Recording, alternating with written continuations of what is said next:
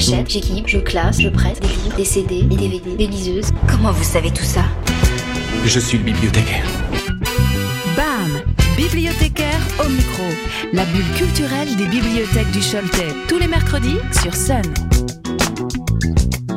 Salut les amis, je m'appelle Marie-Elodie et moi je vais vous parler de manga. Aujourd'hui, je vous présente trois séries placées sous le signe de la romance. Non, ce n'est pas la Saint-Valentin, mais pas besoin d'excuses pour parler d'amour et de sentiments. Commençons par A Sign of Affection de Shu Morishita aux éditions Akata. C'est l'histoire de Yuki, une étudiante qui construit son quotidien autour de ses amis, des réseaux sociaux et de ce qu'elle aime. Avec une particularité, sa surdité. Quand un jour dans le train, elle croise un jeune homme qui voyage beaucoup à travers le monde, son univers va être chamboulé, car ce dernier, bien que trilingue, ne connaît pas la langue des signes. Pourtant, très vite, il va manifester pour elle un intérêt bien particulier. Série gagnante du tournoi Shoujo créé par le site internet Manga News en 2021, on savoure cette histoire pas comme les autres, la rencontre entre un grand voyageur trilingue et une jeune femme sourde qui peu à peu va s'ouvrir à un nouveau monde qu'elle croyait inaccessible jusque-là. Chacun apportera sa pierre à l'autre. C'est doux, rafraîchissant et instructif. Les autrices nous immergent dans le monde de la surdité où la communication n'est pas qu'un problème, contrairement à ce que l'on pourrait penser. Une belle histoire convenue, mais avec beaucoup de charme et de douceur. À réserver pour un public jeune et adolescent à partir de 12 ans. 5 volumes de A Sign of Affection déjà disponibles dans le réseau des bibliothèques du Choletais. Passons à une série issue d'une plateforme de lecture en ligne, True Beauty, du coréen Yangi. Ju Kyung souffre du regard des autres à cause de son visage disgracieux. Victime de harcèlement au collège, elle va profiter de son passage au lycée pour changer son apparence à l'aide de tutos en ligne. Devenue une experte en maquillage, elle rentre au lycée en étant considérée comme la plus jolie fille de l'école. Mais combien de temps pourra-t-elle garder le secret sur sa véritable apparence?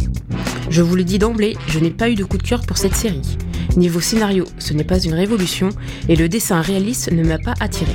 Les atouts de ce manga ou manhwa en coréen se trouvent ailleurs. Tout d'abord, c'est édité en couleur et dans le sens de lecture français.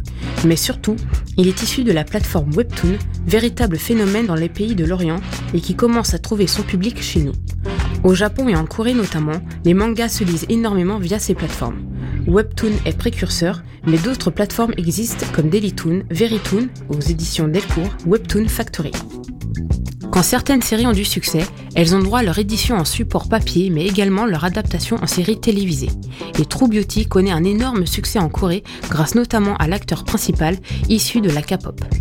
Même si je n'ai pas aimé cette série, je voulais vous donner un avant-goût sur cette nouvelle façon de consommer du manga. Je vous laisse libre désormais d'en découvrir plus. Pour un public féminin, mais pas que, à partir de 12 ans. Trois tomes de True Beauty déjà disponibles dans le réseau des bibliothèques du Choletais. Terminons avec un petit bijou, La danse du soleil et de la lune, de Daruma Matsura aux éditions Kiun. Pour un samouraï, l'honneur est plus important que tout. Konosuke aspire à vivre selon les valeurs de sa caste. Mais un secret honteux l'en empêche, le métal se tord à proximité de sa peau. Impossible pour lui d'utiliser la moindre lame hormis celle de son sabre en bois. Avec un tel handicap, Konosuke ne peut prétendre à un travail digne de son rang. Seul et désargenté, il n'a plus qu'un désir, mourir honorablement par le sabre. Il provoque ses pairs au combat, mais son pouvoir écarte leurs armes.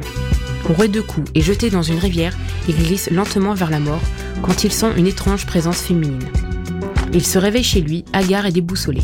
C'est alors qu'un vieil homme difforme frappe à sa porte et lui annonce qu'il est demandé en mariage par une jeune femme à la beauté ensorcelante. Qui est-elle? Et pourquoi l'a-t-elle choisi, lui, le samouraï raté? Plongeons dans un monde où réalité et légende s'entremêlent habilement. L'histoire est pleine de tristesse et de mélancolie, mais aussi d'amour et de tendresse. On ne peut avoir que de la compassion pour ce samouraï maudit qui connaîtra l'amour malgré lui. Mais l'histoire de cette jeune femme est pleine de mystères et nous envoie à la fin du premier tome vers les légendes du Japon. Le dessin est magnifique, subtil au traits fins et élégant. Cette histoire fascinante à l'esthétisme envoûtant nous tient en haleine jusqu'au bout et j'attends avec impatience la suite. C'est mon coup de cœur de cette année, deux volumes de La danse du soleil et de la lune, déjà disponibles dans le réseau des bibliothèques du Choletais. Merci de m'avoir écouté et à bientôt Retrouvez les coups de cœur des bibliothèques du Choletais en replay sur le sonunique.com et l'application MySun.